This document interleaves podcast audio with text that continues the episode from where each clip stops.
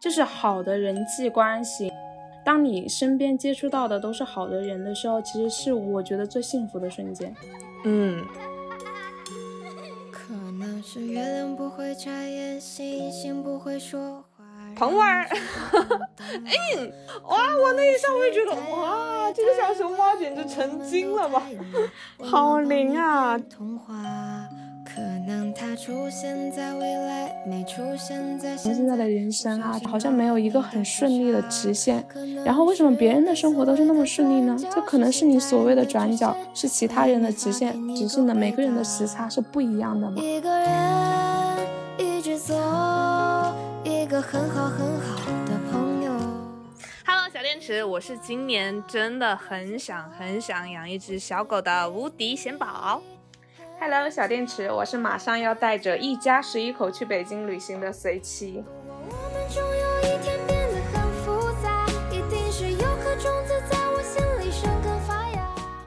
我们这一期的主题是治愈，这大概也是我停电时间节目创办以来，截止到目前为止我们录制的最轻松的一期了。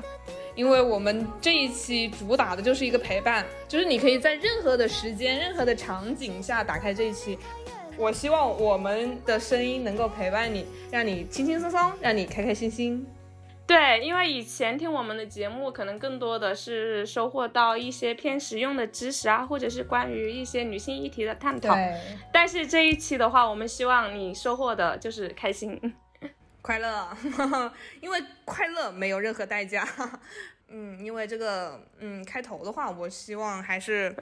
先从小小的麻烦和困难开始吧。对，因为要讲这个主题的话，肯定是先有不开心才会去治愈它嘛。嗯，你最近的不开心是什么？我吗？我最近有诶，最近又开始失眠了，可能是因为五月份堆积的事情太多了吧。然后我不知道大家会不会有这种情况，我是真的，呃，这个五月份以来，就晚上躺到床上一开始就会啊。今天这一天什么有意义的事情没有干？我明明早上有很多计划，因为五月份事情很多嘛，嗯你早上起来就得安排好我今天要做什么，但是实际上并没有完成。你五月份具体有些什么事情啊？跟大家交代一下。嗯，因为我们很早之前，我们家就一直在说想带我外公外婆去北京玩，但是一直可能就行程协调不过来，人很多，我们一行要去十一个人。很很多年前就开始有这个计划了，那个时候就大家都会说，嗯，这个不能调休啊，或者是那个说要家里面可能有小孩在上学啊，就是不好安排，然后就一直耽搁住了。这一次也是因为我很久没回来了嘛，然后大家也确实很久没出去旅行了，就很默契了。这个局在这一次展成功了。刚好也是因为下个月初我外公他八十大寿嘛，就赶在这个时候。我们家是计划我们家三个，然后加上我三个姨，然后他们的老公，然后我外公外婆，总共十一个人是下周要去北京出行，然后所有的行程攻略计划全部都是我在做的。还有一个就是因为，当然是我们播客嘛，要出两期节目嘛。对。十四号出了一期母亲节，然后加上现在这一期要筹备。还有一个就是我五月三十号要提交我申请博士的材料了，所以这个月也在赶文书。因为我们两个聊的比较多，我就记得，嗯，去北京的攻略他都做了两个版本，很好笑。他做了一个特种兵版本，然后做了一个适合老人的，就是家人随行的版本。然后当时给我看到的时候，我就说啊，我觉得。特种兵版本更适合我，因为特种兵版本它会去到更多的景点呀，然后包括吃的东西啊、打卡的那些网红店呀，我觉得更适合我们青年有为的中国宝宝的体质。对，是不是？就是我们两个也经常一起出去旅行嘛，我们两个还是比较合拍的旅行搭子的，然后都是会以更多的景点为主，所以人他是有一个主观性的。我我以我的视角出发，我第一时间也是会想着说啊，那像爸爸妈妈，就是阿姨叔叔他们，包括外公外婆都是第一次出行，肯定想说能够让他们看更多的风景就好了。但是。计划做出来那一瞬间，又觉得这样好像不是很合适，因为要考虑到老人的那个身体状况嘛。对。但是我是没有带他们出去过，我也很难感受到他们的那个体力程度在哪里，所以当时就在小红书上发了一个帖子，是说想请本地人参考一下那个计划合不合理，然后就被。就被很多热心的当地市民们进行了爱的教育啊！爱的教育怎么说？就是说你那个出发点是好的，就是想让大家看更多的地方，但是老人他的那个体力肯定是不那么方便的，不要到头来反而就是舍本逐末。嗯，一天最多就是安排两个行程点就够了，然后所以最后就出来了一个家庭随行版，那个是更合适老人家的版本。而且他们真的很热心，有的东西是你不去问的话，你自己做再多的攻略也没有办法很好的顾及到的。就比如说，我们是有计划去颐和园的行程的，因为我看很多攻略里面说圆明园跟那个颐和园是挨得很近的。我们是有圆明园有两个必去的地方，一个是从正觉寺进看马首，直接从北门出看完西洋楼遗址就可以了。所以我当时就想，都在圆明园里面，只有两个目的地比较明确的话，然后再往颐和园走。整个行程上来说应该还好吧。当时那个帖子里面的北京市民就会提出来说，从正觉寺到那个北门，你走都要走四十分钟，你不能光看那个地图上的距离。还有一个我印象很深刻的是，我们是准备从动物园直接去颐和园，它有一个所谓的慈禧游园航线，你可以坐船过去。然后那个行程是一个小时，我当时就想，哇，动物园可以直接坐船去颐和园，对老人还是比较友好的。他们还可以在船上赏景嘛，因为行程的原因，当天晚上还要赶飞机，就只打算去看一下大熊猫。结果也是当地的市民们看了之后，就会跟我指出来说，他就说从熊猫馆去坐船的地方，你得走半个小时。嗯，然后完了之后，那个船的行程安排是一个小时一班，你可能还需要等。所以这个计划就是不合理的，他就会帮你把不合理的地方详细的指出来。我当时就觉得哇，莫名的又有被暖到，就是大家真的就是很热心、很真诚的在给你提建议，也确实的有帮助到我。是的，就是来自陌生人的这种善意吧。他们是不是还很希望你在北京玩的愉快？对对对对对，我我真的是，我当时标题就打出来是绝对听劝，然后。他们给我提出建议之后，我就一个一个去进行了调整，然后也给了回复，表达了感谢嘛。然后他们就会跟我说：“哇，祝你行程愉快。”啊，确实是一件很治愈的事情。我觉得这种陌生人之间的友好的互动。你说到这个旅行，我真的最近还看到一个就是新型的旅行办法。就是我们通过交换一个住宿的空间，然后 达成一个我去你的城市玩，然后住你的房子；你来我的城市玩，然后住我的房子。然后这样子可以减少很大的一个住宿的成本嘛。然后你还可以讲不定能够结交到一个很好的朋友。对我还看到了一个宿舍交换版，我当时就觉得哇，好好会玩哦。然后我觉得这个办法也很好哎，但是。呃，前提一定是你要找到一个很合适、很合拍的人。对，嗯，就是基于对陌生人高度的一个信任嘛。这个互动我是觉得很很快乐、很开心的，但是也注意自己的啊财产 安全，嗯，谨慎谨慎。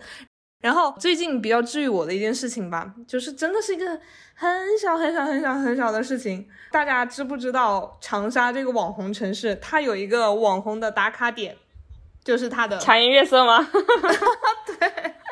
茶颜悦色。最近茶颜悦色好像也是会员日吧？小主节，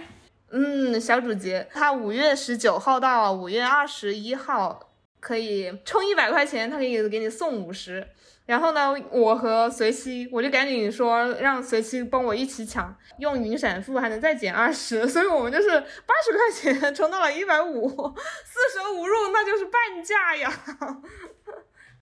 这个我也很有共鸣，因为我其实在这几天，我是五月三十号不是马上要交文书了嘛，然后前两天写完给我教授看了一下，指出了一些那个研究方法上面的一些问题，然后这两天精神是有点不济的。刚好在这个小主节前两天的时候，茶颜还弄了一个抽奖，茶颜旗下的咖啡品牌叫鸳鸯，是一起参与的。我跟贤宝两个人，我们是抽到了三个杯子，一个薯条，对，还有一个什么茶包吧，好像是茶包是买一送一的券，那个券比较费。我有一个免费的，我有一个全免券。你有一个全免券，我的天呐！我们确实是收获颇丰啊，在薅羊毛这件事情上，我和随七两个人，嗯，我觉得 我们之前也有讲过嘛，薅羊毛小能手。对，他是十九号开始对嘛，那天我就特意让我爸开车送我去领了，然后跑了三家店，收获满满的回来了，收获满满的回来了，就瞬间就感觉好开心啊！就这么一件小事，但是很治愈的。当时我真的，我充到就是八十块钱充到一百五的时候，看到我的那个余额，我都在那里傻笑。就这些小确幸让，呃，让当时那种心情一下子就明媚了起来。是的，但是像我们刚刚说到的这些，更多的可能是遇到问题的时候怎么去解决，或者说是碰到了偶然的小确幸，能治愈我们当下的麻烦。但像我们日常生活中，就像你平时就是不开心的时候，你觉得最能治愈到你的有些啥？其实我会先去判断一下我不开心到什么程度了。如果我是那种瘫个一整天，我能够修复回来的，我就选择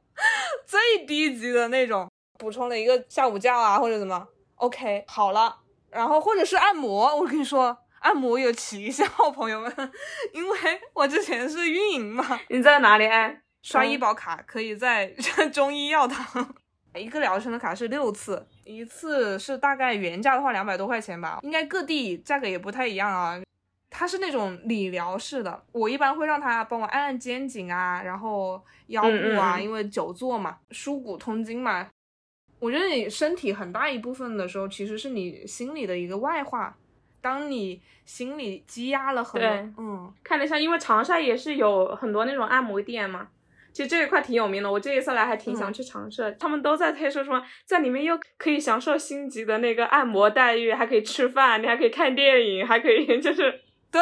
在里面可以嗨玩一天。长沙人是真的很很会享受的。为什么说长沙人的那个幸福指数那么高？我们那个时候年初三到初六，呃，去了三天去玩嘛，那就是一个灯红酒绿，呃，凌晨三四点钟的时候，街上川流不息。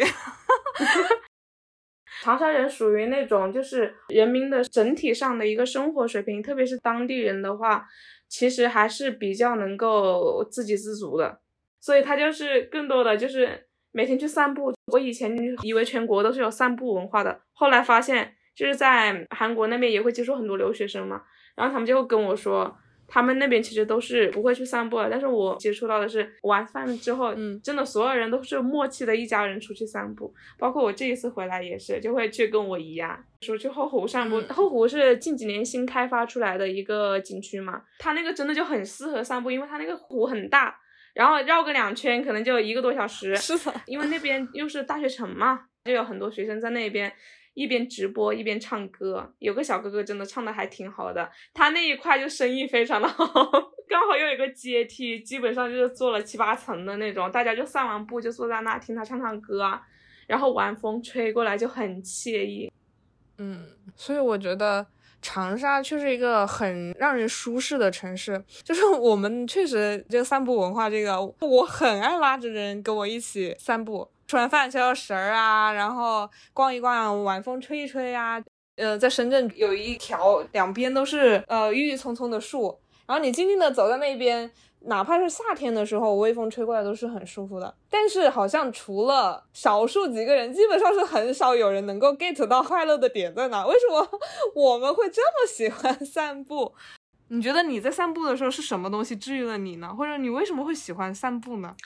我以前其实真的没想过这个问题，我感觉好像是这个是应该做的事情，因为从小就是这么干的。啊，对，反而是后来去韩国之后，我也保留了这个习惯，因为我是偏向于独来独往型的，再加上那几年又是疫情嘛，我可能他没有那种专门的散步道了。当时有一段很低谷的期间，我是一个人去了素草旅行，海边嘛。然后我是真的完全没有依赖任何的交通工具，就从早到晚全是靠十一路走的，就沿着海边也没有目也没有目的地，就是像我们之前赚钱那一期也说过，就戴着个耳机，就一边享受海风的吹拂，一边在那里没有目的地的走，饿了就去搜一下附近有没有好吃的，然后吃个东西休息一下，然后再继续。然后晚上就坐在那个海边的秋千上吹吹风，再去那个酒店里面休息。后来我跟我教授他们也去过一次同样的地方，感受就完全不一样了。当然那又是另外的乐趣。他们知道我第一次去全部都是靠走的，他们就很震惊。以前问到我说 你的爱好是什么，我也会说我不喜欢跑步，但是我喜欢散步，然 后也会表示很震惊，就是不是很能 get 这个散步的治愈点在哪里。我想了一下，我觉得是有一个慢悠悠的感觉。觉吧，就是你不会有一个那种激素的上升，你不会流汗，我是不喜欢流汗的。然后有人一起的话，你就可以聊聊天呐，然后吹吹风啊，对，那个过程你们又有一个交流的氛围了，是吧？然后如果是一个人的话，就是一个蛮不错的一个独处时间的，可以给自己的很多的，就是不用去想那么多东西的一个时间。是我很喜欢很喜欢走路，就是呃，我有一次夸张的是从公司。走到了家里，然后当时还是有点距离的，差不多是十公里多的距离。我走了那天还不巧还下雨了，那条路上甚至有地铁站还没有竣工嘛，所以两边都是黑不隆咚的，其实挺吓人的。我一个女生在路上走，最后就是瓢泼大雨下我已经回家的时候是落汤鸡了。对我走了差不多三四个小时吧。但是为什么我这么喜欢走路？其实我觉得。嗯，散步你有很多的时间，你是正在接触这个大地的。我人和自然，人和人和土地之间，就是我是会有这样子的感觉，就是因为现在有很多的交通工具基本上是不会沾地的。然后在这样子，你不断的脚接触地板，脚接触地板，一个稳定持续的一个节奏里面，你经常会忘记你正在走路这件事情，你的思绪就会放空了。我觉得也是一种滋养吧。嗯，很多人说我我要去到森林，我要去很纯天然的一个环境里面，才能吸取日月精华。但是我觉得我在走路这件事情上面，漫无目的的走，我灵魂就已经出窍，灵魂不知道去到哪里去畅游去了。我觉得我在这个过程中，就已经在吸收天地之精华、日月之灵气了。哎，你说到这个，我想到一个具体的例子，可以形容我为什么那么喜欢走路。那你说去读书之后一个人生活，还有一个原因是，像我当时学钢琴的时候，我就是从头到尾都是走路过去的。每次那个钢琴老师都要问他，后来都会说：“你今天又是走过来的嘛？”不管是大夏天三十多度，还是冬天零下十几度，从来没有变过。然后从我家到钢琴老师家，他是四十分钟，走回去也是四十分钟，就一个小时二十分钟嘛。所以他就不太能理解我。除了像你刚刚说的，一个是我。其实能不坐公交跟地铁的情况，我是不喜欢把自己闷在一个空间里面的。我更喜欢去感受自然。还有一个原因是我很享受在我走过去的那条道路的过程中，我会去看我经过的所有的那些什么便利店，有什么对，有什么餐厅，说不定就会有小惊喜。包括我就在只拿我去钢琴老师家这个例子来说，我就发现了好几个私人的那种 mart 小超市。然后我每次都会进去逛一逛，不赶时间的话，就会发现他们的一些打折的小技巧。之前的节目里面也有提过，我会发现他们有的超市规律是不一样的，这个是相当于一种旅途中的小惊喜了，对，反而又省到了钱，就像开盲盒一样。所以我每次路过回去，我都会去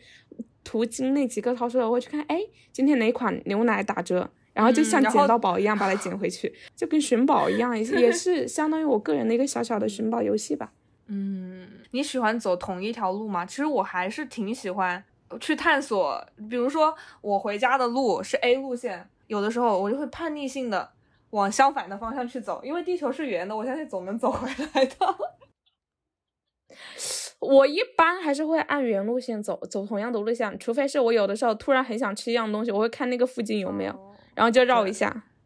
所以说这个事情确实是很能治愈我的。走路，然后包括嗯爬山也是，就能够从运动这件事情上面得到很多的治愈。在这个过程中，吸收到了天地之间给我的那种滋养。在与大自然的交流过程中，那一瞬间我会忘记我自己是谁，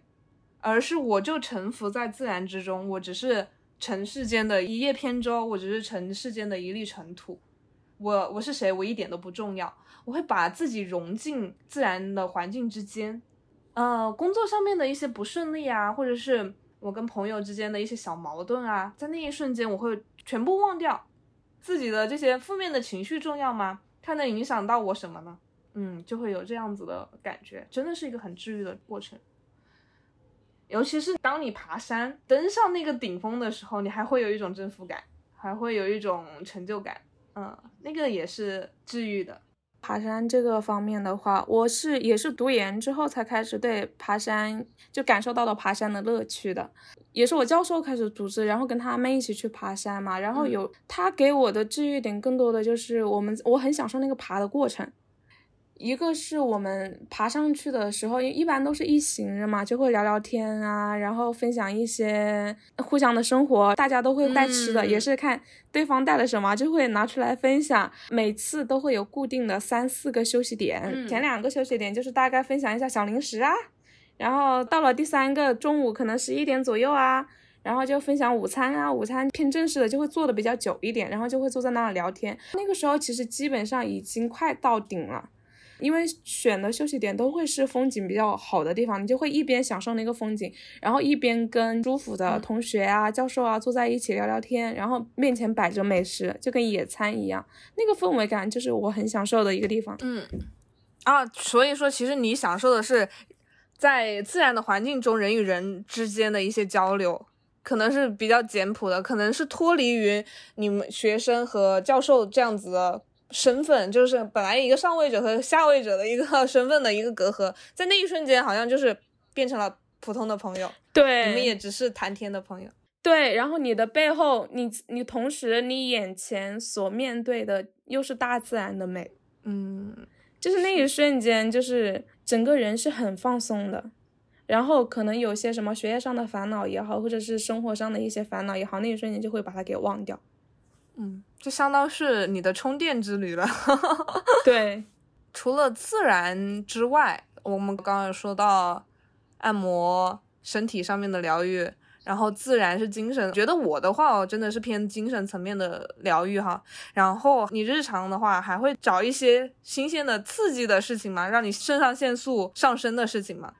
比如说，有的人喜欢蹦极啊，然后有的喜欢跳伞啊，有的人喜欢一些极限运动啊，等等等等。那倒是不会，我以前会旅行，以前有条件的时候还是选择旅行治愈的情况比较多。然后现在，然后现在更多的可能就宅在家里面嘛，会选择还是通过网络途径来找一些治愈吧，比如说看剧啊，然后看电影啊。最近是看熊猫 看的比较多。然后对对对对，看熊猫确实是。毕竟谁能不爱花花呢？毕竟谁能不爱西直门三太子呢？你觉得在花花身上这种萌宠类的啊，我有一天刷萨摩耶，我也刷了一整个下午，毫无知觉被偷掉了时间。然后我就想说，这些萌宠动物，它们为什么会给人这么大的治愈感？然后它们的治愈点是什么？你觉得是什么？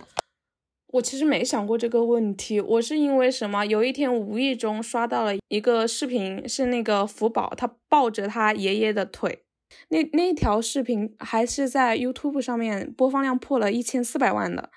就是真的很可爱，就是像孙女抱着爷爷的腿，然后跟他撒娇一样，不让他走，你陪我玩一会儿嘛，就这种感觉。然后以这个为契机，后来又无意中在小红书刷到一条，就是江爷爷他在玩手机，然后福宝就坐在他边上，坐在他旁边，就是真的像个人一样，像个小宝宝一样抱着他的胳膊。依赖在他的肩膀上，在跟他撒娇，然后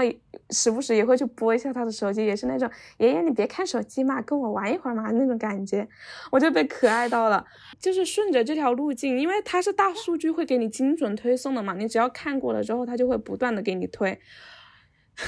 就发现哦，福宝现在原来现在住在韩国。对，之后回去可以见一见他。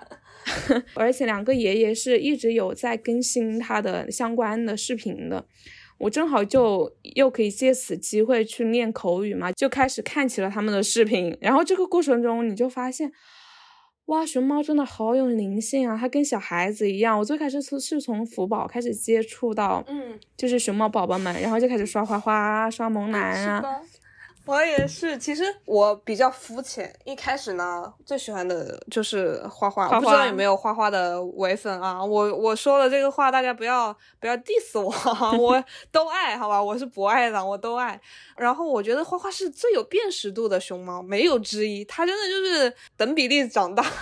小时候是一个三角饭团，现在两岁了也还是一个三角饭团。花花不是还有一个弟弟是荷叶嘛？嗯，荷荷花叶荷叶他们是双胞胎，对对对，他们是同一天生日的。然后就发现法国奶爸在祝荷花荷叶生日的时候，还有祝另外一只熊猫，就是祝他亲儿子萌兰生日快乐。那条微博挖着挖着，我就说，嗯，萌兰这个小熊是谁呢？然后就知道，哦，原来他也是个前网红。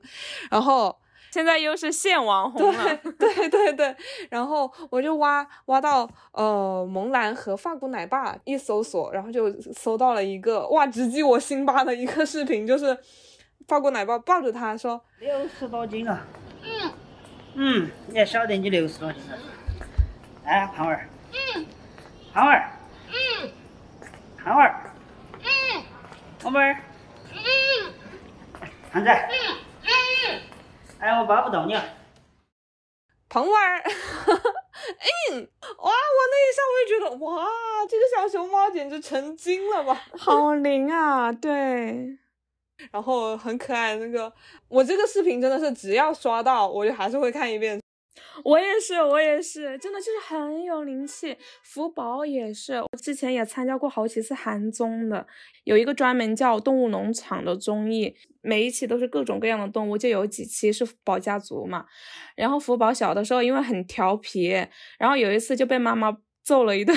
揍完之后，他妈妈爱宝很生生气，就直接回家了。然后爷爷就有点心疼，就直接跑过来安慰他。然后福宝就委委屈屈的躺在那里，爷爷就安慰他完了之后，想跟他击个掌，他真的就好乖的伸手出来击掌。那一瞬间会觉得哇，真的是你能感受到人的情绪在他身上。就是不会只把他当成一个动物去看待了，你会瞬间感觉到人跟动物之间的情感原来也是共通的。对，呃，他的两个爷爷有一个动手能力很强的，是蒋爷爷还是还是哦，对对对，宋爷爷，啊宋爷爷？对，是宋世伟，是每天各种整整给活。他哇！我当时就觉得这个小熊猫好幸福，好快乐，不愧是财阀家的公主。然后给他做眼镜啊，给他做靴子呀，然后给他做各种各样的小吉他，最后虽然都会被福宝公主吃掉。嗯，这个互动是很有爱、很很可爱的，就也也很像，嗯，成年态的大人和幼年态的宝宝啊、的那种互动。对，我觉得还有一个治愈点是那种双向奔赴的爱吧，它并不只是人对动物单向的，就是动物它也是双向的，包括像发库奶爸跟萌男，还有福宝跟江爷爷、宋爷爷。动物和饲养员之间，嗯，对对对对，福宝的妈妈嘛，她之前其实是受过虐待的，之前的时候，然后被爷爷也是治愈了，所以她能够从你刚到韩国的时候有一点点自闭的小熊啊，然后也很紧张嘛，面对一个陌生的环境，不太信任人，到现在完全就是成为一个优雅、快乐。开心的妈妈，我就觉得爱的这个存在是能够治愈她童年的不幸。对人与人之间一个真诚的流动性吧。我也是看了一个范志的视频，他剪的就是江爷爷跟爱宝。一开始爱宝对他是非常警惕的，包括他只是叫他一次名字，他整个身体都会冻住，然后匆忙的防备，也不让人家碰他。好不容易在四川熟了之后，到了韩国他也不适应嘛。然后江爷爷第一天晚上就是在那个他的那个打地铺呃嗯，对，在他的房间边上笼子嗯外面打了一个地铺，有一幕是爷爷刚躺下去，然后爱宝睡不着，然后发现爷爷过来了之后，他就来找爷爷，隔着那个门，然后就是互相手碰到一起，哇，那一瞬间真的很感动。还有萌兰的妈妈叫萌萌，她有一张很出圈的图片，不知道你有见到过没有？就是跟一个八十岁多岁坐在轮椅上面的奶奶互相老奶奶，对望的那一张图片，简直太治愈了，就是不知道怎么形容了。它确实是太治愈了，那一瞬间我感觉人和动物之间虽然隔着一道玻璃吧，但是那道玻璃好像又没有隔着两个世界。其实我们都是在同一个家园，然后我们都生活在这个地球上面。我们能从他们身上看到一种最纯粹的情感流动，因为熊猫它很真。专家是说，熊猫的它的一个心理年龄相当于人类孩童的六七岁嘛，所以它是很纯真的，它没有那些就是弯弯绕绕的东西，它是一个直肠子，你对我好，我就对你好。其实我觉得猫猫狗狗作为宠物来说，它对于人的一个疗愈作用也是这样子的，因为它很纯粹。哎，不是有一句话叫做“世界破破烂烂，但是小猫小狗把它修补好了吗？”就是 世界破破烂烂，小猫小狗缝缝补补，而且它们是可以合法圈养的哈。就是因为熊猫，我们最多是拥有一只五月龄的花花的玩偶，而且还挺贵的。但是我们是真真实实可以啊领养一只。用领养代替购买，购买一只小猫或者是小狗的。然后，为什么我觉得在小猫小狗身上也能够得到最质朴的一个治愈？有个短视频是这样说的：，其实猫猫也不觉得你和它们不一样，它觉得你也是猫，对对对对，只是长得高高大大的两个脚的猫咪，两脚对两脚兽，笨笨的，捕猎也不会，所以它有的时候会叼一个。小老鼠叼一条小蛇，它就是怕你出门捕猎了这么久，啥也没捕猎回来。对我刚刚也有想 到，就是说，就是不管是动物也好，还是人也好，它那个情感是互通的。你怎么看待他们，你得到的就会是什么样的回馈。就是当你把他们当做人一样，跟我们一模一样的。我们从福宝身上看到的，就是江爷爷跟宋爷爷，真的就是把他当亲孙女一样，并不是说把他当成一个动物在养。对他的爱跟包容，每一次节日也好，他的生日也好，就是非常有仪式感，要给他礼物嘛。就是因为把他当成亲孙女在对待，所以得到的回馈也是一个情感双向的流动的回馈。就像你刚刚说的，可能在福宝的眼里，我跟爷爷没有什么不一样啊，爷爷只是长得跟我不一样而已。而且，嗯，我在介绍的时候，其实我就讲了，我真的很想很想养一只小狗，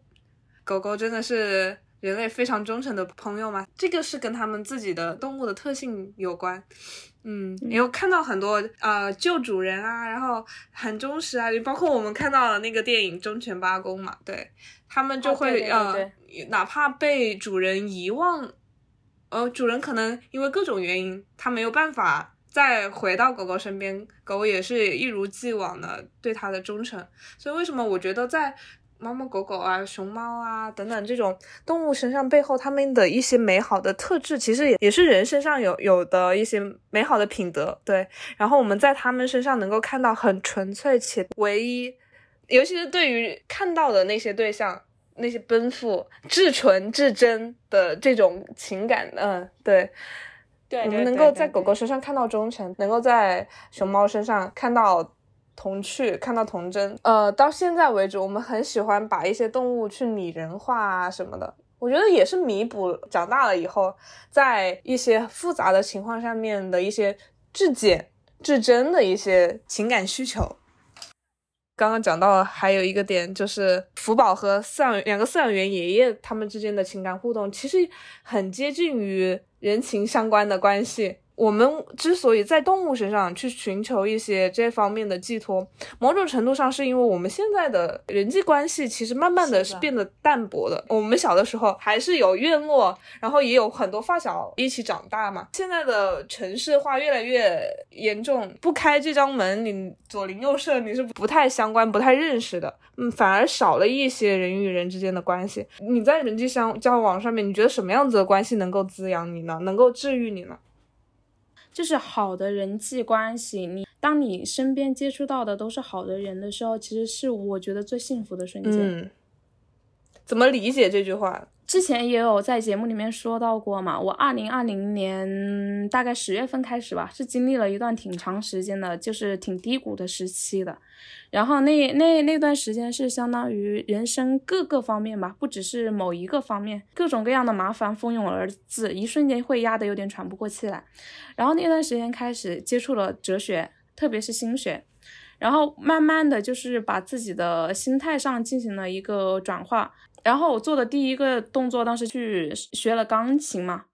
然后跟我钢琴老师之间很奇妙的产生了一个很良性的人际互动。嗯。然后那个契机在于，我一开始是没有买钢琴的，他就跟我说我每周可以去他家练习，是免费的，我就会觉得不太好意思嘛。然后有一次我就自己在家做了那个蛋黄酥带给他吃了，嗯，因为他还有女儿，把他女儿的份也烧上了，然后就多带了几个过去。后来他为了感谢我，就是也送了吃的给我。本来是一节课只有四十分钟的，就是慢慢的当我们互相熟悉了之后，他就直接把我的时间全部都加成了五十分钟。嗯，后来包括像什么节假日啊什么的，也都会邀请我去他们家吃饭，慢慢的就开始熟悉起来了嘛，就形成了一个嗯熟悉的人际关系。这个就是很很纯粹的，没有说说什么就是我对他有什么所图，或者他对我有什么所图，完全没有。但是这个友好的橄榄枝是谁先抛出来的？你还记得吗？时间它是潜移默化中形成的，其实你是不太记得具体的点的，但我记得契机是在于第一次送完那个蛋黄酥之后，可能在成年人的世界里面会觉得我们是金钱往来的关系嘛，我交了钱，然后他教我，我们就不会有过多的一个人情上的往来。然后，然后可能那个行为让对方觉得，就是我给他出了钱，他教我之后，还给了他这样一个分享，可能就是礼尚往来。可能最开始也只是想要说礼尚往来，然后慢慢的可能就是在我们的课程当中互相也很愉快，就渐渐的就熟悉起来了。这个也是东亚文化里面常有的一个文文化状状态，就是借和还。我觉得是真的有还情的这一部分。首先是你老师跟你说没有情没关系，可以免费的到我家来练琴，这个让你心存一个感激。刚刚你那个阐述里面其实讲了一句不好意思，我会觉得如果说我去免费的到他家里练习钢琴的话，其实占据了他的时间，占据了他的琴嘛。对对对对对，我会觉得我需要有一个偿还的动作。那么一来二往。我还你，你还我，这个感情的基础就建立起来了。你这个让我想到了我们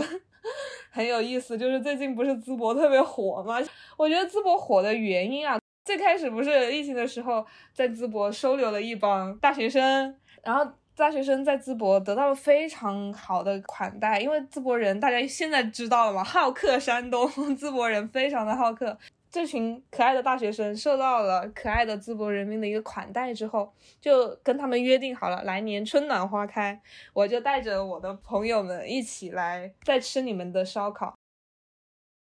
一开始是一群大学生还这个恩情，然后呢，慢慢的就呃网络上面有一些舆论了之后，真正火呢，是因为有一个抖音上面的测评类的博主。因为他之前有去测评这个商家良心秤的问题，很多的地方是没有过关的。当他去到淄博以后，基本上秤准，然后人好，一是不宰客，第二是趁扎实，第三是你连买带送的那种，他就会觉得哇，这个地方非常的好。然后经过他的宣传以后，被央视点名表扬了，淄博就开始真正的爆火了起来。淄博和大学生之间的关系就有一点类似于，呃，你和甘倩老师的关系，它其实源于是一种还情。大学生本身也很可爱。我其实前两天还看到一个 UP 主的视频。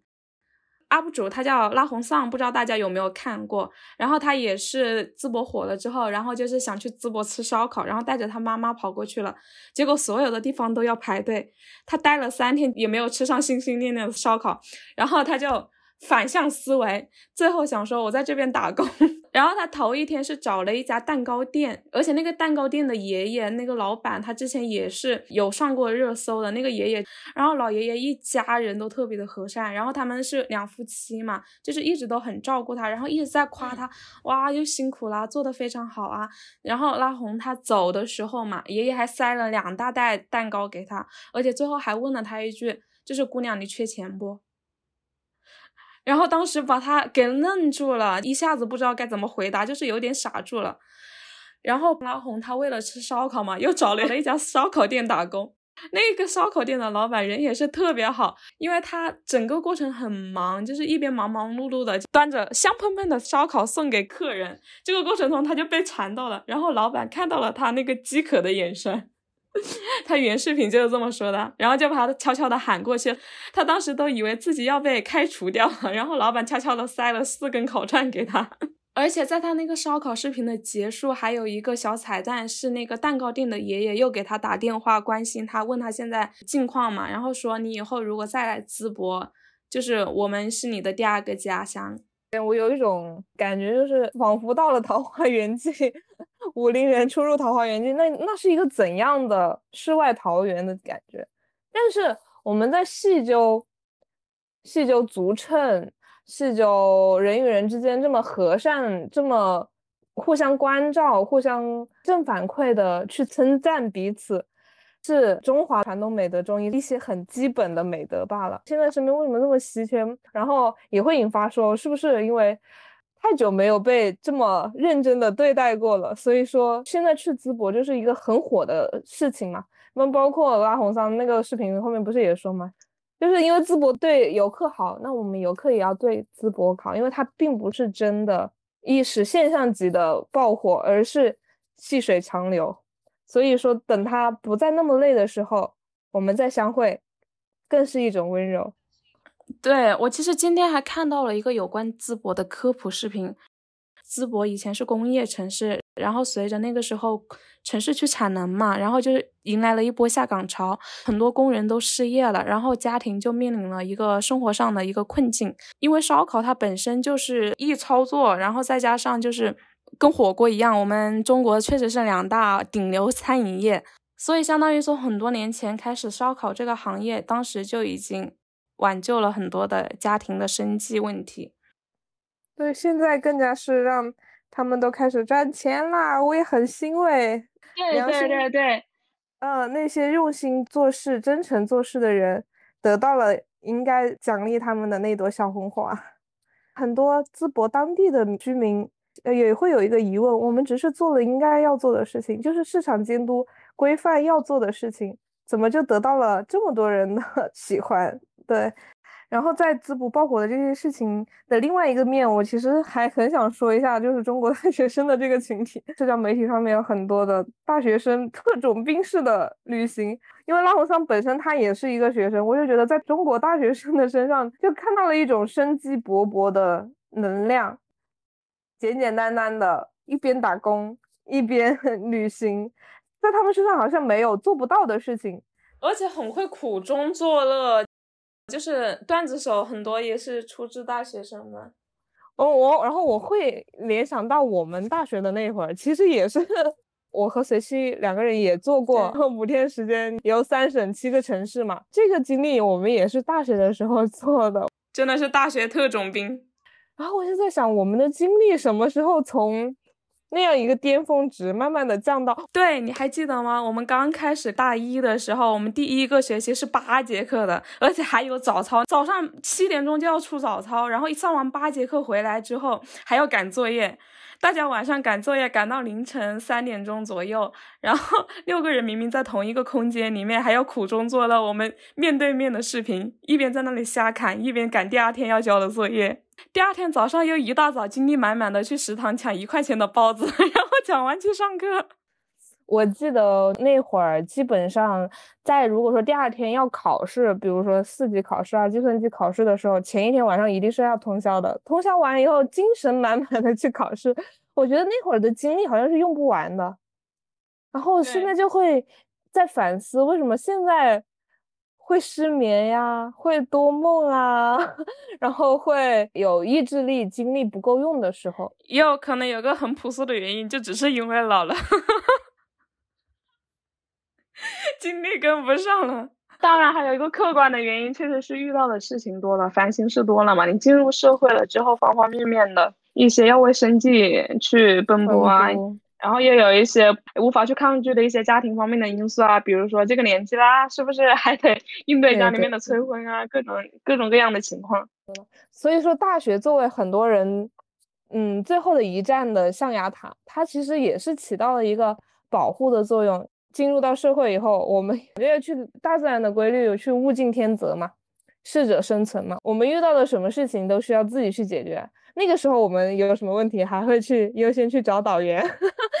导员找不到去找对对对，是，但是我们能发挥主观能动性的地方，就是哪怕到了社会之后，虽然我们面对的情况会变复杂，但是不一定是需要把自己变复杂。所以这也是当时心学能够影响到我的一个地方吧。因为我们进入社会之后面临的事情，经历了很多复杂性的情况，它也会影响到我们看这个世界、看身边的人的眼光。从二零二零年吧，十月份左右开始。就是经历了很长一段时间的低谷期，当时也是各方面的，就是情感方面也好，然后经济方面也好，可能学业方面，就是各方各面都陷入了一个困境期，好像把自己压得有点喘不过气来。然后从那个时候开始看哲学，确实是当我的思想变了之后，还是有很大程度上有治愈到我的。它具体的怎么说，体现在什么方面呢？就比就拿我这一次帮家里面安排行程这个事情来说，我们十一个人要出去旅游，其实一开始就遇到了很多很多的问题，在订酒店的时候，我们就很难协调一致。包括当时我是三月份，我们确定要去北京，我就跟他们说，我们得早一点订酒店了。然后我姨他们可能就是会偏向于觉得我是比较有精力的，所以他在这方面他们觉得。可以依赖我，但是另一方面，他们又，嗯，因为没有实质上就是去订过这些酒店也好，做过这些行程也好，他对具体的流程是不那么了解的。所以当我跟他们说，我们最好是早一点订订酒店。本来今年就是大家出去玩的热情都很高涨，各地都在涨价，订晚了我们到时候就订不到好的位置啦，可能也没房了，各种情况都可能有。然后他们就会觉得说。嗯，会不会太早了？我们五月底才去嘛，那个时候五一都过了，应该不会有什么特别的情况吧？就是不能够理解你的前瞻性。我当时从我自身的角度出发，我就会觉得说，我这个想法是更周到的。你们又说要全权让我安排，怎么又不信任我？就会陷入一种偏委屈的情绪。有一个具体的例子，就是当时是四月底的时候，我看到了一个性价比不错的酒店，就跟他们说，我们要不要先定了？因为我看到最近的趋势都在涨价，我是从三月份就开始看整体的趋势了的，但是我姨他们可能第一反应就会跟我说。因为现在是四月底嘛，肯定是五一期间涨价，我们五一之后再定，可能又会降价啦。嗯，然后我当时就不知道该怎么解释，后来我又从他们的角度去反思了一下。一方面你是有过经历的人，但是他们是根据日常的日常的常识，对对对，就是常识，对大家对于这件事情一个基础的认识，他们也能自洽的一个逻辑去判断这件事情。但是因为你你有实践的经验。你可以明确的知道这个事情应该要提前去规划，但是在他们的认知里面，这个曲线可能也是能讲得通的，能逻辑自洽的。嗯，碰撞在这儿，两代人的那个隔阂也在这儿。但是你知道有一个矛盾的点是什么吗？没有一个拿主意的人，因为是四四个家庭，然后我妈妈她们姐妹之间的关系是很和谐、很平等的，就是互相是很尊重的，所以就相当于你没有一个主心骨，大家都是我都可以随遇而安。对，但是你把那个酒店的东西发出去之后，没有一个人拿主意，然后最后就会变成跟我们很多年之前开始计划这个事情一样，又会无疾而终。摇摆不定的人一定是占多数，然后。从常理来说的话，摇摆不定的人，最终他又会追随那个坚定的人。所以你是作为那个坚定者去做了这个决定吗？带所有的长辈。对，如果是我以前的话，我其实会以情绪化为主的，我会有点生气的。但是这一次我就反思了一下，可能是我的方式还不够能够让他们理解。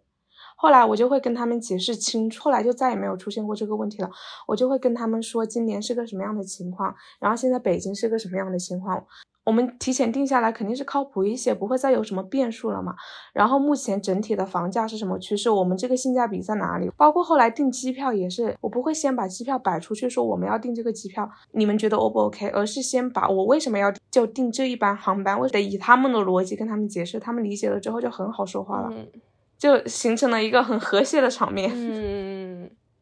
这样子的沟通，我理解是有效沟通，掌握了非暴力沟通的精髓，就是讲这个事态原本的样子，你选择的原因，而不是讲自己的，不是陷入到自己在受委屈的这个状态之下。因为当你一味的陷入到那个委屈的情绪里的时候，那个情绪是会诓骗你的大脑的，也会耽误到你对对这个事情客观的一个判断和对他者行为的一个误读。嗯，就是前面我们也讲过嘛，对，就会就会是这样。对对对对，其实哪怕就是人跟人日常生活中的相处也是这样。我记得我之前看那个一个韩剧叫《机智的医生生活》，有个印象很深刻的片段，它是一个医疗剧，然后主角是五个科室的教授。它是偏单元剧的形式，然后以五个主角的友情串联起来的这样一个剧集。有一集是有一个患者的妈妈，然后她女儿是从出生就是身体状态就不是很好，大部分时间都是在医院度过的。在她女儿去世之后，这个妈妈还是经常会跑到护士科，给那些曾经照顾过她女儿的护士们送吃的，跟他们聊聊天。就一开始还好，他去的次数多了之后，那些护士们就开始有一点困惑了，为什么老是来，而且做一些奇怪的行动？因为他女儿已经过世了嘛，按道理来说，这个妈妈跟医院之间应该没有什么羁绊关系了。以成年人的经历过一些复杂情况之后的他的逻辑，他们就会觉得说。他是不是经历了女儿去世的创伤之后，觉得这个责任是医院的？是不是觉得在他女儿在世期间没有照顾好他的女儿，所以才导致他女儿去世了？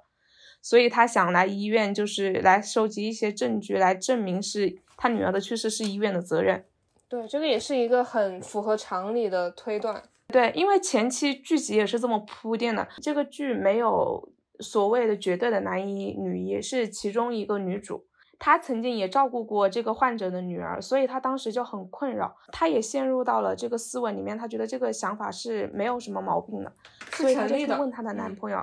对，是成立的，所以她就不知道该怎么面对这个家长，她当时就去问了她的男朋友，她男朋友是主角团之一，是这所医院很知名的一个儿科医生，而且之前是差一点当了神父的，就是神爱世人那种设定。女生问。男主问的是我应该怎么处理这件事情，我应该怎么去面对这个妈妈？他就说你什么都不要做，你就跟他坐下来好好聊一聊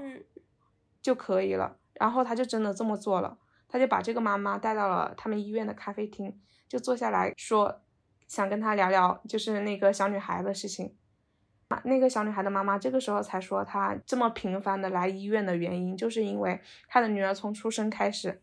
就没有过什么社会生活，基本上都是在医院度过的，导致于他女儿去世之后，他在社会上也没有任何他女儿生活过的痕迹。说他只有在来这个医院跟这些曾经照顾过他女儿的护士聊天的过程中，才会有人叫他查查妈妈，就是那个小女孩的名字。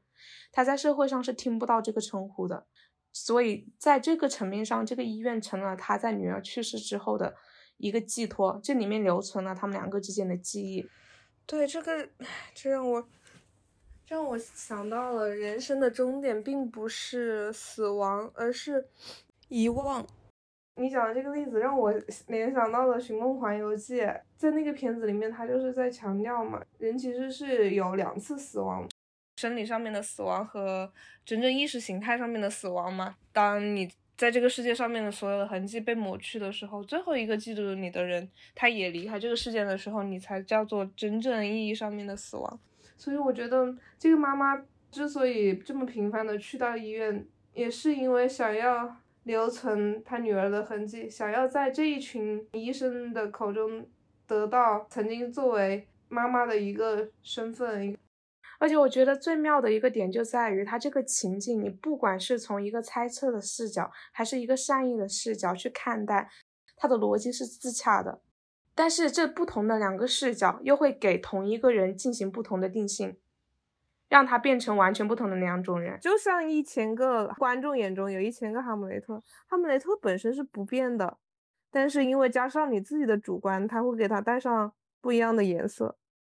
前两天我正好在看《社会心理学》这本书嘛，然后他就讲到了，人们总会预期教授的孩子肯定很聪明，富有魅力的人总是很热情，竞争对手总是在不断的制造麻烦，这些预期十有八九其实会变成现实，但是这些现实的原因是因为你自己的社交信念，因为你对他们的预判就是如此，然后他们也会因为你的这个逻辑走向这个通道。我们在做播客的出发点的时候，就会有一个原则，就是你想要研究一个事情的事实，总量其实是一个视角，对，包括它的客观存在。对这个事件的客观存在的全貌是一个视角，然后结构和分布也是一个重要的视角。你根据这两个视角去做一些归因，才能会更接近于事实的本身。你所你看到的所有，包括我们现在的陈述，也都只是我们个人的一个视角，而不是事实。就是这么说吧，子非鱼焉知鱼之乐？就是当你不是这个人本身的时候，你很难百分之百的。去确定他的当时的想法是如何，所以我们哪怕做再多的研究，也只能无限的接近于真相，而并不是真实的真相。这两个点的话，我我会觉得我们主观能动性上面能够去做的一些调整，就是在于在社交信念上面，我们把人往简单的、往善意的方面去猜想，那这样的话，我们得到的也终究是善的果。对他，其实人际关系。真的就像是照镜子一样，当然碰到不公平的对待或者怎么样的时候，这种人肯定是要远离的，就是尽量的给自己的社交关系做减法，这个是我自己的一个人生准则，而且我觉得他能够治愈到我的点是这样子，会把我的人生变得很简单，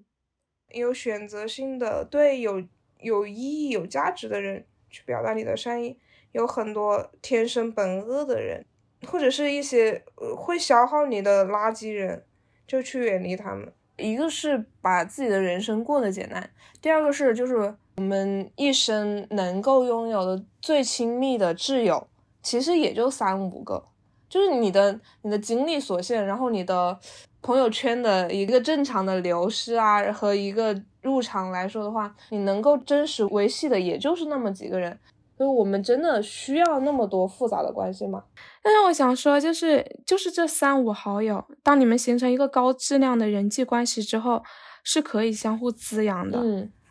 就我其实很想说，就像我们两个这样，我们并不是因为有什么目的，或者最开始是出于什么利益关系，然后深交了。但是当我们深交之后，我有什么困难，或者当你情绪很 down 的时候。就是至少在我们两个互相需要的时候，对方一定会在身边，然后给予最直接的支持，不管是精神上的还是说陪伴上面的。而且我们现在已经一起在做播客了，我们我们也是利益的共同体。OK，刚刚我们讲的大部分的都还是我们和他者的一个关系，就是无论是呃跟动物之间啊、大自然之间啊，包括一些呃人际关系之间。如何去共处，如何达到一个和谐的状态？所以说我其实，在最后的这个观点上面，我觉得其实人的自愈占了疗愈作用的绝大部分，尤其是心学就更加会放大我们内心的部分。有一句话是说，在心里种花，人生才不会荒芜嘛。我最近记忆比较深刻的一个事情是，嗯，在社交媒体上面有一个。年轻的姑娘发了简短的一个文案，就是下辈子我不来了。在这一条短视频底下，很多人给她留言，这其中有戍边的战士，然后有十六岁就罹患癌症的，正在跟病魔做斗争的女孩，然后也有各种各样经受了磨难仍然坚强的人们在劝他说要笑对人生。很多人都在想。你们明明也经历着艰难，但是为什么还要劝其他人留下？有个回答就是说，可能淋过雨吧，就想要跟别人撑伞。当情绪坏到了一定程度上的时候，我是觉得这个世界上还是有很多的善意和温情能够留住你的。嗯，就像罗曼·罗兰说的那句话：“真正的英雄主义是在认清生活的真相后，依然热爱生活。”是的，这个我还是深有体会。我不知道你有没有听到过一个词叫“内在小孩”，就是这个也是我在开始听大众占卜之后了解到的一个词。他就是说，我们心里面其实都住了一个小时候的自己。如果我们长大，可能有什么情绪上的问题，或者是有什么需要治愈的地方，一定有一部分是因为内在小孩他以前经受过什么样的伤害也好，或者是不公平的对待也好。这个我是很有代入感的，因为我就是。嗯，童年时期确实有经历过这样子的一个情况。我觉得我的身体里面好像是真的有一个小孩子，他还停留在以前。我小时候是很调皮的一个性格的，玩的很野的那种。现在相当于是经过了一个一百八十度的大转变了，我就觉得我身体里面还有一个小小的我，还停留在那个阶段。后来就是在二零二零年开始经历过那个重大的挫折期的之后，开始听一些占卜视频嘛。我觉得能够制约到我的地方，更多的是在于，因为我成长了，长大了之后，更多的时候是在自我怀疑。我对我自己是批判，永远会比认可更多的，都不是别人对我的不认可，反而是我自己对我自我的一个批判。然后那个时候拿那个种大众占卜的视频，之前有说过，我比较喜欢自我探索类的，把它当成一个睡前故事。比起我听他觉得准不准，更多的是能够听到很多 UP 主的他的一些描述，更多的是偏正向的，自己会进行一个自我代入，可能会帮助到你更深的认识到，去探索一个你之前没有认真去了解过的自己，能够通过这些视频产生的一个疗愈作用是。好像能更有自信一点，就是啊，原来我也是有这些优点的，嗯，这也算是我尝试过的一个偏疗愈性质，能够对我起到确实有一定帮助的一个方式吧。嗯，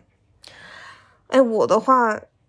我是有段时间很喜欢听凤凰传奇版的那个叫《海底》嘛？嗯嗯嗯，就是它本身是很绝望的，因为它的。故事背景是郭敬明的那个校园暴力的那个剧嘛？这首歌本身其实是描绘的是一个很绝望的场景，但是凤凰传奇真的进行他们的一番演绎了以后，给了我很多的治愈，好像是在绝望之中把你往上拉了一把的这这种感觉。所以我觉得音乐有的时候是有这样子的魔力的。对对对，首先音乐没有国界，好听的旋律你是。任何时候，你当你自己，尤其是一个人在沉浸式的享受音乐的时候，会有一个灵魂上面的共振。比如说，我有的时候为播客挑选片头片尾曲，很沉浸的听一段音乐的时候，我会觉得好适合。但是当他在日常啊，或者是嘈杂的生活环境之中的时候，音乐的效用其实是降低了。我很推荐大家给一个很纯净的听音乐的时间。用音乐去疗愈自己，对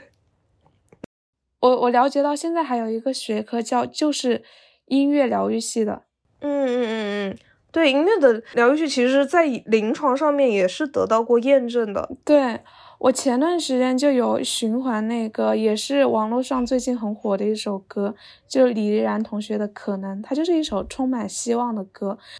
他可能就是用了一个很简单的表达，然后疗愈到了很多，就是偏向于更多的是孤独的灵魂。比如说我们孤独也好，现在面临的一些逆境也好，可能只是因为月亮不会眨眼，星星不会说话，所以才让你觉得孤单了。但是实际上，这些星星月亮都是每天都是陪伴在我们身边的。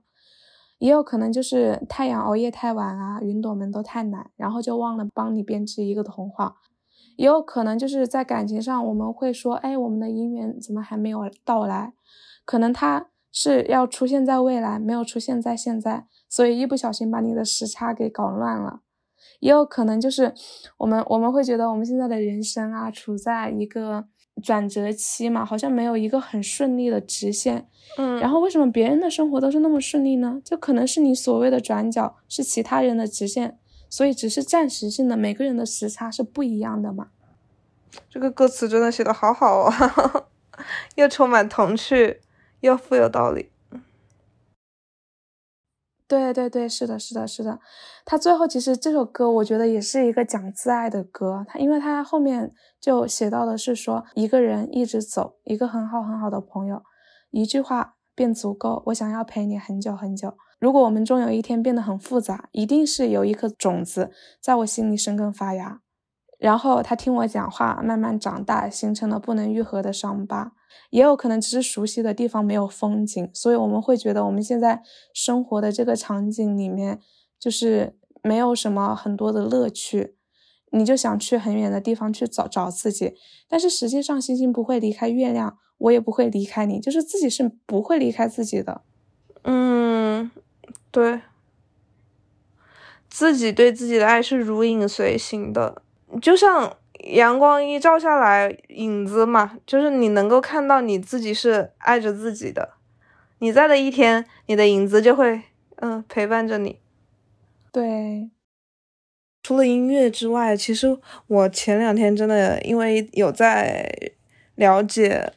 跟人工智能 AI 就是 ChatGPT 相关的一些一些信息嘛，然后我看到一个非常惊艳我的观点，就是人生是涌现而非设计。嗯，我记得我在刚毕业的时候，嗯，当时我的就是我们项目的总经理他有问过我一个问题，就是说，嗯，你对你自己未来的职业规划是什么？当时我刚毕业，我的 回答是，我对我的人生没有规划。后面就会有很长一段时间，所有的人都会跟你说，你需要一个自我的规划，你需要对你自己的人生有一个短期的目标、中期目标和长期目标。但是人、时间和时机、机遇是一直都在变化的。从我毕业的今年已经是第七年的时间了。我就会发现，我没有按照我自己设计的目标、我的规划完美的完成任何的一件事情，但是我现在依然过着我想要过着的生活，因为在这个过程中，我有坚持锻炼自己的身体，我有保持一个持续性的输入，让我的思维没有生锈，然后我有一直在不断的了解新的事物，我在做我自己想做的的事情。所以涌现而非设计，它本质上说的话就是在因上努力，在果上随缘。当你自己为自己的喜欢的事情做积累的时候，惊奇会不断的涌现出来。可能是心里顺利了，可能是有钱了，可能是爱你的人向你奔赴不远万里。哎，你说到思考路径这个事情，我就想到我前两天刚好看到曾仕强的一个视频，他就提供了一个正确的思考路径。然后我当时听完，真的有一种醍醐灌顶的感觉。他说，我们人人想要生活的好，重要的点在哪里？比如说，你当你碰到渣男的时候，对对对，比较典型，就是你需要对外明确是渣男的责任，但是对内要思路清楚，就是要进行自我探索。然后你为什么会遇到这个渣男？没有没有一开始能够认清他原来的样子，或者是没有及时止损。就比方说，我当时就想到我之前跟我那个暧昧对象就是的，因为我一开始对他印象非常好嘛。然后其实他已经有露出一点马脚了，但是我还是没有在第一时间能够及时的去进行一个切割。也是因为我基于第一印象对他的很好，再加上他确实是自身的一个条件符合到了一个我的理想型的一个状态，所以我当时就会在自己的逻辑方面进行一个自洽。我因为我没有上帝视角，我不能看到他在他那个生活圈子里面的一个状态。其实所有的一切就跟我们刚刚说那个你猜测的视角跟善意的视角。给对方的定义就是两种人一样，我可能就会觉得说，他万一是一个好人，我会不会就错过了一个好的对象？再加上那个时候自身在一个情绪各方面都不是很好的状态，你就想抓住一个救命稻草一样。确实是因为我我对他有所图，所以才会说进行一个自我的一个逻辑自洽。然后当我当我明确到这一点了之后，总结了自己的原因。可能就是在至少之后不会再重蹈覆辙。然后曾仕强他说的两个错误的思考路径是，一个就是对外对内都只认定是别人的问题。还是拿渣男这个事情来说，假如当你碰到这样子的一个情况的时候，你不管是对外也好，还是对内，真的都相信只是对方的错，就是他的问题。然后我自身没有任何的问题，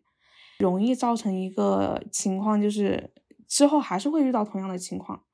因为你不知道他身上吸引你的点是什么，你他拿捏你的那个点是什么，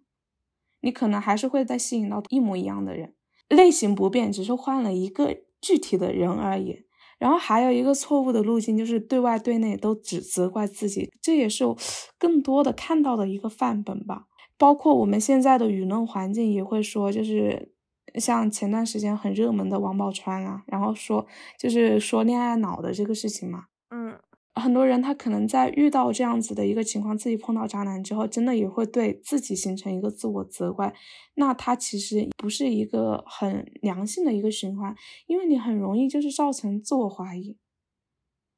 是的，而且这个负面作用是很明显的，尤其是你作为朋友来说，你也很容易当渣男渣了你的闺蜜，是吧？你那一下子的反应，一定是全情的去说啊，这个渣男怎么怎么样，谴责他，也会导致这个啊被渣的这个姑娘，她也会潜移默化中的就觉得所有的错都是渣男的错。但是你作为当事人的话，你确实思路还是要清晰一些的。对我在听到这个思考路径的时候，我想的就是他为什么会这么说。当你遇到渣男的时候，你的朋友一定是会义愤填膺的站在你这边的。对，这都是站在你这边的，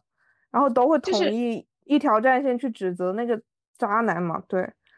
而且渣男本身错误会更加明显一点，会更加让你疏于去自我修正、自我探索、自我检测自己的问题嘛。对。对，所以我觉得他所谓的第一个思考路径的就是误差点，就在于它会形成两个负面效果，一个就是把自己归于了一个受害者，就觉得全世界都对不起我，我为什么会会遭遇这样的事情，然后陷入一个情绪的沼泽里面很难拔出来。还有一个就是你会把情绪全部都放在就是憎恨跟埋怨这个渣男身上。当然，碰到渣男这个事情，我用这个大场景来说，我的想法其实是。遇到渣男的姑娘跟女生，她本身肯定是没有错的，呃，所以在这个场景之下，我们所谓的内在的思路清楚，不是说觉得我们自身有错，而是说，就是对外我们承认我们遇到了渣男，肯定是渣男的责任，但是对内我们怎么样去避免以后重蹈覆辙，这个是我们需要进行自我探索的部分。对，我觉得这两点虽然说的很简单，但是其中你品，你细品。对对对对对对，然后他第二个所谓的错误的路径，我也进行了一个分析，就是你不能对外对对内都只责怪于自己，就好像遇到渣男觉得是自己眼光不好啊，是不是我当初瞎了眼啊，是不是我恋爱脑啊？你陷入这样子的一个情绪之后，你就真的很难把自己拔出来了，整个人会完全陷在一个自我怀疑的状态当中，会把自己的自我价值感拉到最低处。其实这两种情况，我觉得。都挺有感受的，就是也有朋友因为陷入到一个受害者的对对对情感之中，然后不断的汲取周边人的情绪价值而不自知，因为他觉得他自己就是受害者，觉得所有的人都应该要去体恤他那个受伤的心情。然后第二种就是自责，任何事情出现的时候，第一是先反思自己。然后遇上了渣男，也是觉得自己的问题更大，就会不断的内耗、自责、内耗、自责，陷入在一个非常负面的一个情绪之中，很难从这个情绪漩涡里面出来。对他还有一种潜在的，不是摆在明面上的一个负面的影响，就是本来只是一个渣男的问题，但是可能因为这两种情绪的存在，最后会衍生为还影响到你周边其他的人际关系。所以，为什么有一个说法就是，就是失恋最后伤的是自己身边的朋友，而且反而是你身边最关心你、最呵护你的人、最在乎你的人，才会被你汲取那个情绪价值嘛？对，其实是这样子的。对，而且你在讲第二点的时候，我能够共感的是什么？就是，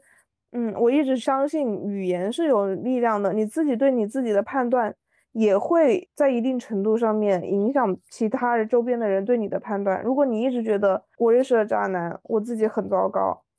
慢慢的，你周边的人潜移默化中也会觉得你很糟糕。对这个事情，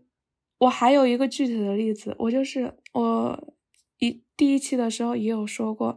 最开始因为我一直都很想出来读书，但是那个时候就是家里面是一直是一个。不认可跟阻止的一个状态，所以我是大学毕业之后想着是想要自费嘛，当时也工作两年存了钱，但是后来就是学业上的压力跟那个繁重程度超出了我的一个预期，后来是没有办法做到了一个百分之百的负担，我对外对内真的就是完全只责怪于自己把出来读书这个事情当成了一个很罪恶的存在，但是这个事情并没有给家里面造成经济上的很严重的负担，因为他们觉得你女孩子不需要出来读这么多书，在他们的场景里面这只是浪费了钱。但是我也认可了这个思维，我对内对外都觉得哦，我自己好像很糟糕，为什么别人可以做到就是完全的自费留学，我没有做到，我就觉得我很没有用，然后就陷在了一个完全这样。自我责怪的情绪里面，导致于再又传回给家庭的，就是他们不会觉得让女孩子不读书是一个错误的思想，反而认证了他们觉得他们的想法是对的。因为你对自己的判断，所以为啥我们一直在强调自爱和自己一些正向的鼓励，就是当自己做的选择也好，你就是一定要相信并且坚持坚定这个信念，这样的话就会形成你周围会有一个。正极的磁场，嗯，会对于你你现在的目前为止在做的事情是都是正向的反馈。那这样最后的结局就是你会得到你想要的东西。我觉得这个本质上也是贯穿了我们这一期，呃，整个的治愈的主题吧。嗯，对我又想到一句话，其实也是曾仕强说的，也很适合我们这一期的主题。然后他原话是说：“人生最重要的是生活，生活最重要的是人情。我们的人情最关键的就是合理。我们所有的情绪感受都是基于我们生活中遇到的人跟事，还有我们整个的一个生活的状态。但是生活中为什么说最重要的是人情？因为你要跟人打交道嘛。所以我们前面讲了那么多什么动物啊，就是他者啊，对不对？嗯，人是社会的动物。”对对对，所以说我们是离不开其他人的，我们没有办法离离开这个社会独立出去生活，所以我觉得，对你刚刚说的很对，在合理的人情中生活。对他所谓的合理性，其实就跟自爱是挂钩的了。我觉得他第二句话那个生活最要紧的是人情，讲的就是我们不管是跟社会上任何的动物也好，人也好，相处的过程中，都要尽量保持一个善意嘛，就形成一个良性的互动。但是在这个善意的过程中，它肯定不是无底线的善。就前段时间不是很火的那个，呃，《黑暗荣耀》有一句我很喜欢的台词。这是男主他妈妈说的嘛？因为男主他爸是一个医生，就是因为无底线的善救了一个杀人犯之后，被那个杀人犯反杀了。然后他妈妈从这个故事当中就反省到了，说一个人毫无底线的善意，他只是华而不实的荣耀。我们所谓的挚爱，肯定是要在合理的人情当中去生活。我反而是很想强调对自己有一个更深入的了解。人是在不断的自我探索之中。去了解到，嗯，自己与社会的关系，自己与他者的关系，在自我剖析的这个过程中，我们可以得到内心很多强大的力量。所以总结来说，我是觉得，真的就是人性的光辉，它真的可以跨越国界，跨越时间，是可以震撼到每一个人的。就不管怎么样，人生还是很美丽的。嗯，然后我们刚刚有讲到那么多人性的温暖的部分，可爱的部分，有没有治愈到你呢？欢迎在评论区跟我们互动留言。然后这一期我们就到这里结束啦，拜拜拜拜。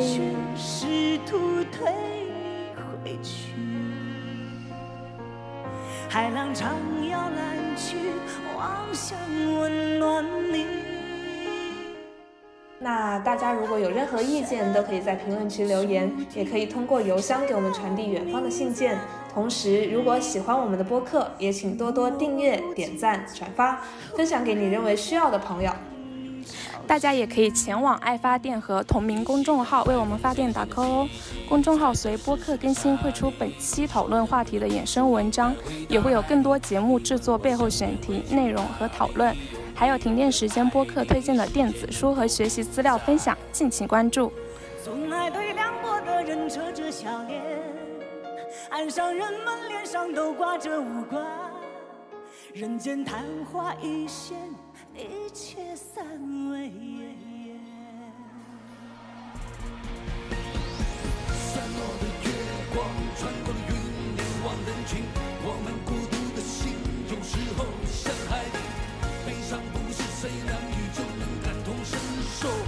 眼泪没有声音但我想抱紧。你你是重要的存在是某人的星星当你孤身独行当你说被爱不过是侥幸孩子请你别忘记曾